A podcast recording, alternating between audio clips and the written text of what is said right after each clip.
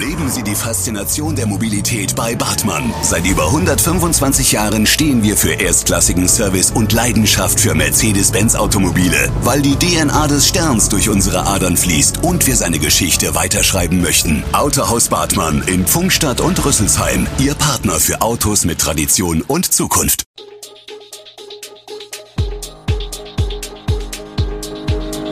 Gude, unser morgendliches News Update. Das Wichtigste aus Südhessen für Sie im Überblick. Guten Morgen aus Darmstadt an diesem 13. Januar. Das Impfzentrum im Weiterstädter Loop 5 verzögert sich, nur die Hälfte hält sich an die Maskenpflicht in Darmstadt und die Plastiktüte ist ein Auslaufmodell. Das und mehr gibt es heute für Sie im Podcast. Wir blicken nach Weiterstadt. Verwunderung herrscht bei den beiden Geschäftsführern Dr. Majid Hamdouchi und Dr. Kurm Akhtar. Sie wollen ihr sei dabei Impfzentrum im Erdgeschoss des Einkaufszentrums Loop 5 in Weiterstadt eröffnen, sehen dabei aber unerwartete Hürden. Eigentlich dachten die Mediziner, dass im Kampf gegen die Pandemie Ärzte und Behörden an einem Strang ziehen. Umso überraschter waren sie, als sie auf ihre Bemühungen mit dem Gesundheitsamt in einen Dialog zu treten keine Reaktion erhielten, Dr. Korem Akhtar erklärt, hätten wir einen öffentlichen Auftrag, würden wir den Impfstoff vom Bund bekommen und könnten immer impfen. Sind wir nur ein privates Impfzentrum, bekommen wir pro Arzt fünf Ampullen bei Biontech pro Woche. Damit kann kein Impfzentrum betrieben werden. Zwar bekämen sie guten Zugang zu Moderna, doch um alle Bevölkerungsschichten impfen zu können, wäre Biontech wichtig. Der Darstellung keine Antwort erteilt zu haben, widerspricht das Gesundheitsamt. Sowohl Weiterstaatsbürgermeister Ralf Müller als auch der Betreiber des Loop 5 haben Mitte Dezember eine telefonische Antwort erhalten. Nach diesem Telefonat hat sich keiner der ärztlichen Leiter bei uns wegen des Vorhabens gemeldet, erklärte ein Sprecher. Akhtar steht zu seiner Darstellung, vergebens Kontakt aufgenommen zu haben. Er verweist darauf, dass sie vor einem Monat hätten starten können. Zurzeit haben die beiden Ärzte als Eröffnungstermin den 1. Februar oder den 1. März anvisiert. Es hängt davon ab, wie viel Impfstoff sie bekämen. Zudem sprechen sie mit weiteren Ärzten über Kooperationen, da bald auch BioNTech Junior für 5- bis 11-jährige Kinder in größeren Mengen verfügbar sein solle. Weiter geht es in Darmstadt. Bei der Stadt herrscht Unzufriedenheit darüber, wie die Bevölkerung der Maskenpflicht in der Fußgängerzone nachkommt. Diese Maßnahme gilt seit dem vergangenen Sonntag 9. Januar wieder. Beim Ordnungsamt registriere man aber derzeit viele Verstöße, heißt es in einer Mitteilung des Krisenstabs vom Mittwochmittag. Nur etwa die Hälfte der Passanten trage Mund-Nasenschutz, wie es gefordert sei. Dabei seien seit Dienstagmorgen entsprechende Hinweisschilder in der Innenstadt zu finden. Oberbürgermeister Jochen Patsch appelliert deshalb, es ist wirklich wichtig, dass sich die Bürgerinnen und Bürger zum eigenen Schutz aber vor allem auch zum Schutz der Gesundheit ihrer Mitbürgerinnen und Mitbürger an die seit Sonntag geltende Maskenpflicht in der Innenstadt halten.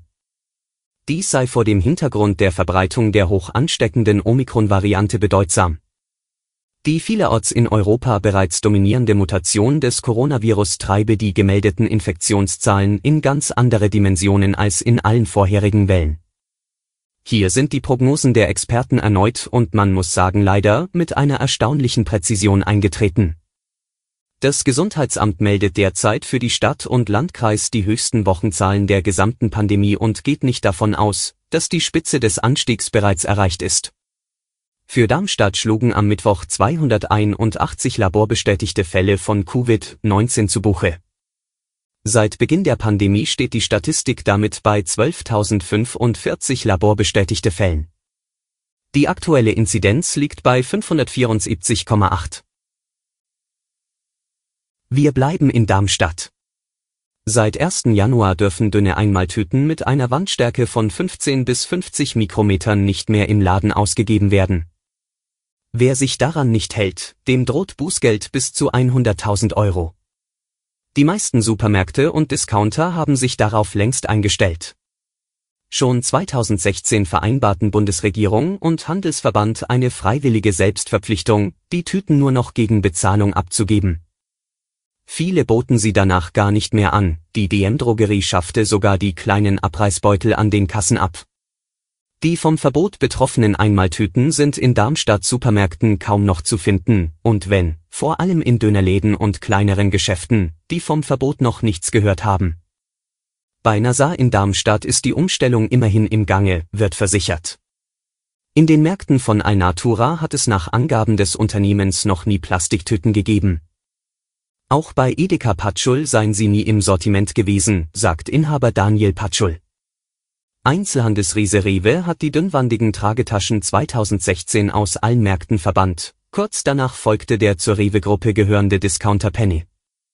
Lidl schloss sich im Frühjahr 2017 an, Aldi begann im Sommer 2017 mit der Auslistung und führt seit 2019 gar keine dünnen Plastiktüten mehr.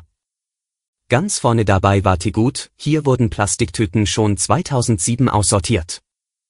Die Kunden hätten den Plastikverzicht positiv aufgenommen, heißt es einstimmig von den Händlern. Wahrscheinlich auch, weil die Geschäfte Alternativen bieten. Das Tütenverbot sollte dazu beitragen, den Plastikmüll zu reduzieren. Die Zahlen aus dem Lebensmitteleinzelhandel stützen das, Alnatura spart allein durch den Verzicht auf Hemdchenbeutel jedes Jahr 20 Tonnen Kunststoff, Discountermarktführer Lidl insgesamt 3500 Tonnen, das entspricht nach Angaben des Unternehmens 100 Millionen Kunststofftaschen. Wir schauen in den Kreis Groß-Gerau. Von Döner über Currywurst bis Pizza, die Spielarten des Fast Food sind vielfältig. Im gesamten Kreis gibt es 184 Imbissbetriebe, ohne Speisegaststätten, die der Lebensmittelüberwachung unterliegen. Alleine in der Rüsselsheimer Innenstadt werben ein gutes Dutzend der verschiedensten Imbissbetriebe darum, den Hunger ihrer Kunden schnell zu stillen. Doch wie steht es um die Qualität von Döner und Co? Einen professionellen Blick darauf hat die Lebensmittelüberwachung des Kreises Groß-Gerau. Lebensmittelkontrolleure kümmern sich unter anderem auch darum, ob es in den Imbissbetrieben mit rechten Dingen zugeht. Die Beanstandungsquote lag im Jahr 2020 bei gut 47 Prozent, ein Jahr später waren es mehr als 63 Prozent der Fälle, in denen die Kontrolleure Anlass zur Kritik fanden. In absoluten Zahlen, 2020 wurden 97 Betriebe kontrolliert, von denen 46 beanstandet wurden. Im vergangenen Jahr stieg die Zahl der kontrollierten Betriebe auf 113. Noch stärker stieg allerdings die Beanstandungsquote. In 72 Fällen wurden die Kontrolleure fündig, fanden also Zustände, die sich nicht mit den amtlichen Vorgaben vertrugen. Dabei hat nicht jeder Verstoß gleich mögliche Auswirkungen auf die Gesundheit der Verbraucher. Wenn etwa die Kühlkette keinen Anlass zur Klage gibt, aber die Dokumentation darüber lückenhaft ist, liegt schon ein Verstoß vor. Zweifelsfrei gesundheitsrelevant wird es, wenn es um Hygienemängel geht. Die machen einen erheblichen Anteil der Beanstandungen aus. Von den 46 Beanstandungen aus dem Jahr 2020 ging es in 19 Fällen um Hygienemängel, im Jahr 2021, als 31 von 72 Mängeln hygienischer Natur waren, stieg dieser Anteil auf 43 Prozent. Zum Schluss noch der Blick auf die aktuellen Corona-Zahlen in Deutschland. Die Zahl der binnen eines Tages ans Robert Koch Institut übermittelten Neuinfektionen hat erneut einen Höchststand erreicht. Die Gesundheitsämter meldeten am Donnerstagmorgen 81.417 Fälle. Vor genau einer Woche waren es 64.340 erfasste Neuinfektionen. Die 7-Tage-Inzidenz gab das RKI mit 427,7 an.